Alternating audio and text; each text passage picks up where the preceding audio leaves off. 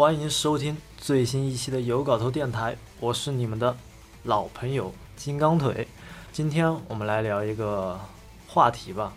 啊，我不，呃，我觉得它是一个话题啊，因为它已经引发了我周围的朋友圈，包括我身边的一些，呃，喜欢动画的、科幻的，呃，这类的一些人群，他们的喜爱啊。用我的一个朋友话来讲的话，就是好刺激，好刺激啊，是吧？呃，今天我们来聊的这个话题啊，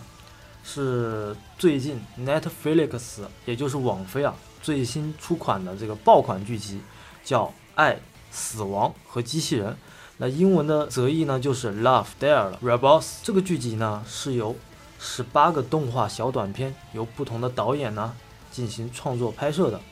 呃。今天呢，主要来聊聊我看完这个十八个动画小短片的感受。嗯，首先呢，呃，这个剧情呢并没有超超出我的预期啊，还好是在我所理解的范围之内。嗯，是一个形式大于内容的作品吧。呃，看完呢，我整个人的感觉就是，嗯，就是有爽点啊，就是每个小短片都有我的爽点。然后我觉得。比较偏向于爽片的类型吧，我觉得，嗯，你说它是这种超概念的这种剧集，倒还没有啊，还没有让我觉得很科幻、很概念、很超现实的那种东西。但是给我的感觉，反正属于爽片类的，就看出来，就看完之后就是感觉整个人就特别的 就 nice 啊，就非常的 happy 啊啊。然后今天呢，我就来先说说我比较喜欢的三集吧。三个小短片，这里面的有一集是讲这个机动装甲的这一集，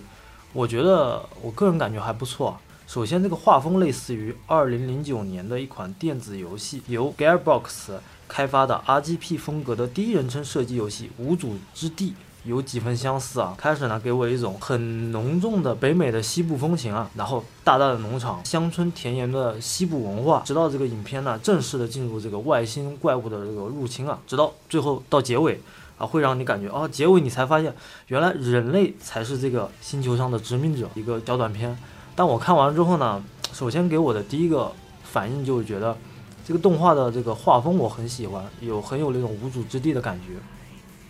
然后，其次就是我到结尾你才知道哦，原来人类才是这个星球上的侵略者或者说入侵者、殖民者。从这个剧集中呢，我们不难看出啊，人类从大航海时期就不断的探索世界的边界啊，起初呢是广阔的海洋开始迈进，以探索遥远的大陆和文明。西班牙人呢在南美洲探索中发现了很多黄金啊，从而呢。变得极其的富裕，啊，这一惊人的发现呢，使得整个欧洲呢情绪高涨。他们很多人开始想象啊，在大洋彼岸的美洲有着取之不尽的财富，啊，其中呢，作为老牌的海洋帝国和殖民强国的英国呢，也不甘示弱啊，在一六零零年呢开始。进军这个美洲，开始殖民啊，直到这个一六二零年呢，一艘名为“五月花号”的三桅杆船从欧洲开始起航，殖民呢由此由此开始啊。而那个美洲大陆上真正的原住民啊，也就是印第安人，才是这片土地上的这个真正的主人啊。然后他们打扮的这个样子啊，风格啊，非常的迥异。而整个这个西进的运动呢的历史呢，也就是印第安人的血泪史。不难看出这集动画要表达的这个内容呢，我觉得就是在反馈一个历史，一个历史的进程啊。我们作为人类去探索、去发现，但是我们也有原罪啊。是我感觉这个这个小短片里面有原罪的成分在里面。然后，然后还有这这个这个小短片结束了之后呢，其实我我特别有一种想法。想跟大家分享一下，首先呢，就是如果换句话说，我们人类把探索的欲望伸向了太空，啊，你觉得历史会不会重演呢？就像这个动画短片里面呈现的一样，就是我们人类是是不是殖民者和入侵者的一个身份？然后我觉得这个这个短片呢，那个给我了一个非常就是一个直白的一个观念。然后还有英国人经常有一句俗话，老话说得好，叫“太阳底下无新事”。啊，我觉得在这一轮的呃历史的这种波轮当中啊，又轮回了一遍的感觉，我还是觉得还是这个这个动画小短小短片给我的感觉还是蛮不错的啊。然后再来反观一下我们的东方文化，我们东方文化没有西西方文明的那种大航海的这个时期的思潮。但作为历史悠久的农耕文明种族来说呢，我们的思维呢就是面朝黄土背朝天。换言之呢，我们再拓展一下，换言之啊，我们再拓展一下，我们再去展现一下我们的东方文明，如果成为了这个历史推进的进程的这么一个呃这么一个角色的话，那我们的地球会变成什么样子呢？会不会像我们那个大刘老师笔下的，像我们带着地球一起逃离逃逸？呃，去另另外一个适合我们居住的一个一个一个星系，啊，还是固守在故土上面。每个文明啊，都会有不同的方式来呈现他们给后人、给后代呈现的不一样的一种概念吧。我觉得，然后这个小短片我大概就跟大家分享到这里。如果大家有什么想法的话，我觉得就是我今天把我们的欲望、把我们的探知欲升上了外太空、太空，那我们会不会成为那样的角色？这这是第一点，还有个我们的东方文明如果接管了整个历史进程的话，那我们的这个农耕文明的思想会将地球的整个进化推向于什么样的一个状态？就这两点啊，然后接下来这个剧集的名字叫《祝有好收获》。这一集呢，给我的感觉就是很浓重的东方文化的风格。首先，这个动画短片呢是由这个科幻小说改编的，而这个原著的作者呢，也就是曾经翻译过音译《三体》的这个作者刘宇坤先生，他也是一个非常著名的一个科幻小说家。他的代表作呢就有就有这个《手中指心中爱》，而且这一集《祝有好收获》呢，动画短片里面我我们看到了这个。结合了这个中国清朝小说家蒲松龄先生的这个《聊斋日志》里面的《鬼狐传》，用另一种方式解构了一个科幻版的妖魔怪谈的故事。开始嘛，对吧？还有点东方话、鬼鬼怪的内容在里面啊。我们会看到啊，狐妖怎么变成人，怎么蛊惑男人啊，什么之类的。然后在一个历史的推进下面斗转，啊，发生了工业革命之后啊，蒸汽蒸汽机之后，哎，斗转一个变化啊。呃，由于人类大肆破坏环境，呃，使得这个，呃，鬼怪啊、妖怪啊都没有办法变回原形啊，他们只能保持着人形。电影里面又又以科技的方式、科学的方式重新解构了一下，呃，就是这种妖魔怪谈里面东西，怎么让一个本来是妖，受到环境的污染之后，还还是只能变成人人的形态嘛，对吧？然后。从人的形态，怎么又将它解构成一个科幻版的赛博格的一个一体人，然后让它变换为怪物或者说妖怪啊，这么一个故事，我觉得，首先这个短片里面大量的科幻元素都带有这种蒸汽朋克的风格。今天我觉得我得跟大家聊聊蒸汽朋克啊，不光是蒸汽朋克，关键是我们要从蒸汽朋克延伸到什么是柴油朋克。柴油朋克啊，这个这个概念大家估计，如果知道科幻的一些朋友们肯定知道柴油朋克是什么意思，对吧？那我今天就是给大家啊普及一下这个科幻小知识啊。首先呢，这个蒸汽朋克呢是平行于这个十九世纪西方世界的架空世界观，营造了一个虚构与怀旧为特点的这么一个世界的一个模样吧，大概是这样子。其次呢，蒸汽呢代表了蒸汽机作为动力大型的机械，而朋克呢代表了反主流的边缘文化。呃，然后下面我呢，我们延伸下来，今天我要讲的这个，嗯，柴油朋克，它与蒸汽朋克有所不同的地方在于时代的跨越感。由于，嗯，蒸汽朋克是在这个十九世纪这个，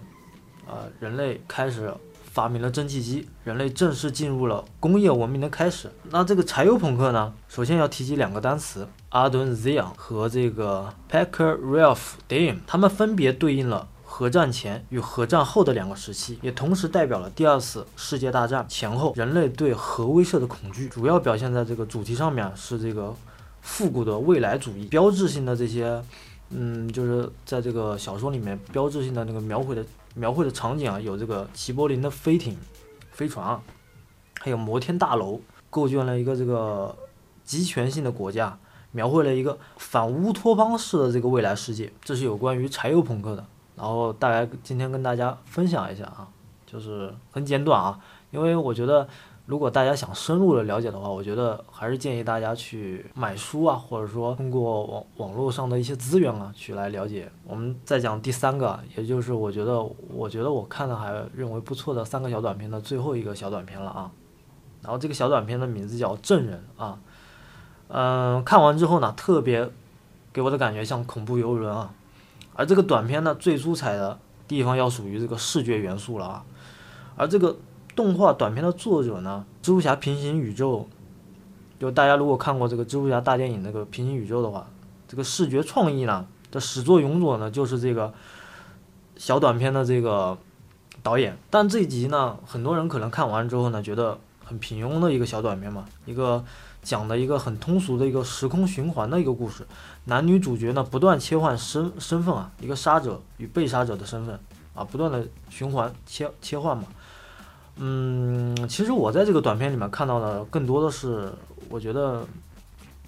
要跟现实来结合吧，跟我们当下当下的一些环境来结合。我觉得，呃，怎么讲呢？我觉得特别特别适合去跟当下的一些内容东西进行结合啊。首先。我觉得这个小短片影射的很像我们国内的整个互联网的一个环境氛围，特别像啊啊！我们处在一个什么样的一个环境呢？处在一个网络红利暴增的一个环境，对吧？人人人人呢都可以成为网红，工资带着 KOL 的特点，人人呢都可以是被害者，深陷其中不能自拔。然后还有我们这个浮躁的人性啊，换句话说，呃，人人也是这个网络大潮中呢的施害者。我们一边充充当着键盘侠，一边充当着犯人的角色。在这个网络当中呢，没有没有人真实的知道你真实的身份，了解你的性格啊，知道你是什么样的人。你的任何举动呢，是通过你的下意识进行活动的，啊，甚至是无意识的。但我们有没有思考过，思考过这么一个问题？我们处在这样的环境，难道这样的环境是我们内心当中真实想变成这样的环境吗？或者说，我们真真心希望现在这样的环境就是我们特别喜欢的那种环境吗？这是我们要思考的，一要打一个问号的一个问题。说老实话，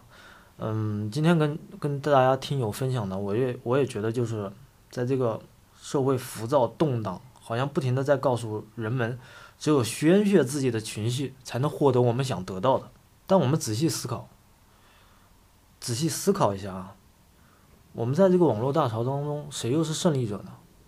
或者说，谁又在这个网络大潮中得到了利益呢？是什么样的人呢？或者说，我们我们的身份是什么样子呢？换句话来说，我们在这个世界上面，每天我们接受到的，我们在路上看到的这些人事物啊，包括。不停的网络上的喧嚣啊，我们这种人们之间的交流啊，或者可能会让你心神不宁吧。但是换句话说，如果在深夜当中，或者说你一个人，可否一个人静下心来，聆听自己内心的真实感受？到底是你希望这样的环境是这样的吗？或者说你希望呃？未来就是这样的，我觉得未来发展很好啊！我觉得现在的网络红利啊、爆红啊，人人都可以做网红啊，人人都可以发财啊，就这种想法，你觉得是真实的反应吗？我觉得人类啊，啊，今天我可能讲的比较高了，在这个，在这个范畴里面讲的比较高。我觉得人类要推进，不光是社会的进步，要推进人类的文明的进步的话。我们是应该好好的问问自己，我们内心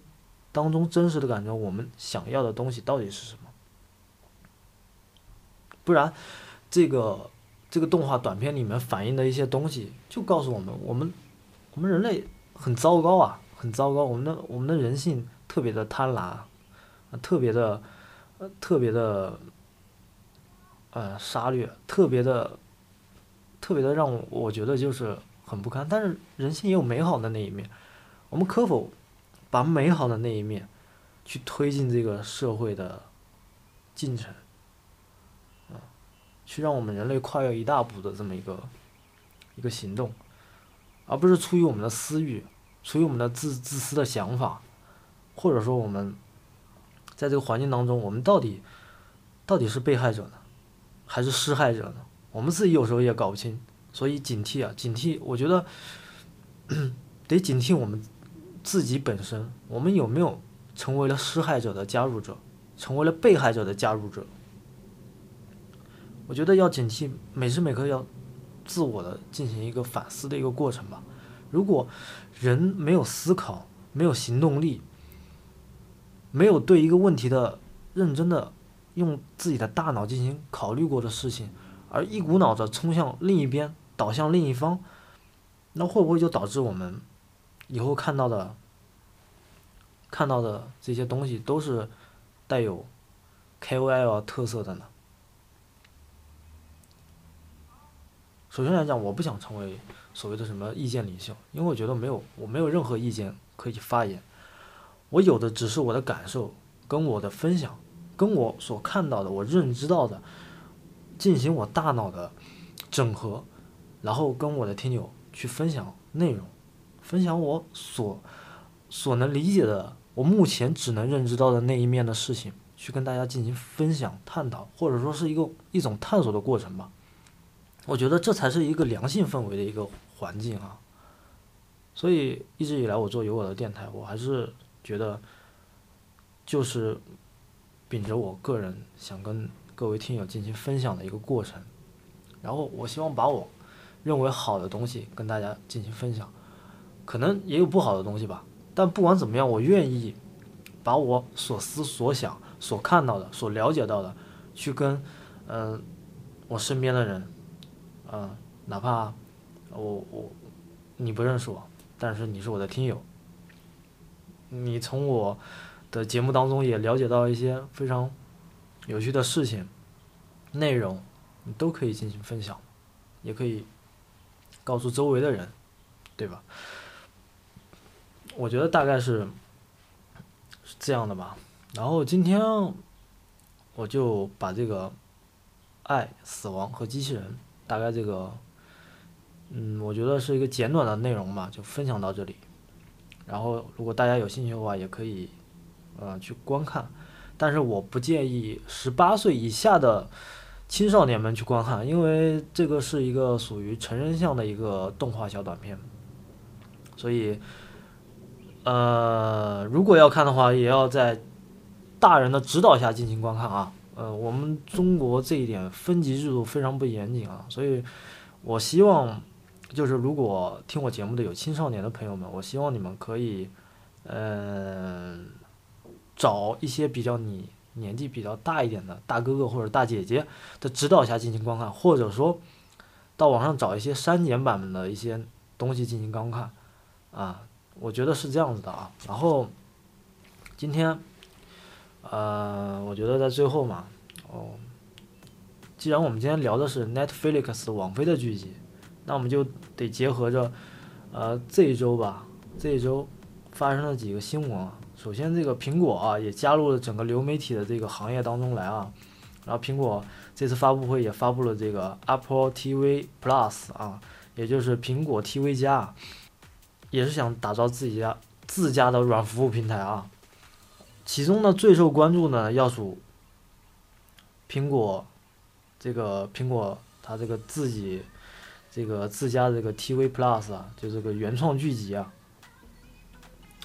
嗯，而且呢，而且苹果的原创内容东西呢，请来的一些导演啊，还有一些演员啊，都挺大牌的。首先就有这个斯皮尔伯格啊，他这个好像是，他是跟这个他自己有公司嘛，安柏林公司，跟这个 NBC 的环球电视一起重拍了这个叫《金翼传奇》啊，啊，但是。斯皮尔伯格曾经就这个对网飞是非常排斥的，因为网飞不是想进入这个好莱坞的这个电影产业嘛，斯皮尔伯格就一直很抵触这件事情啊，然后，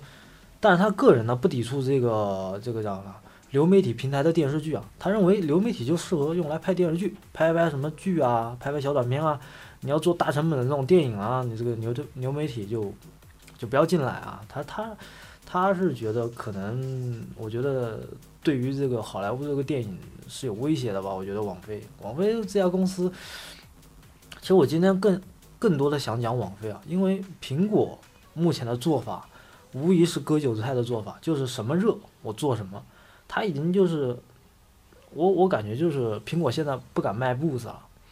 你说你产品做做做做做成这样的，手机手机年年都是这个造型，然后你摄像头凸起，或者说你的东西凸起，就是你的产品没有没有更新了，没有创意了。然后你现在开始打造你的这个内容平台，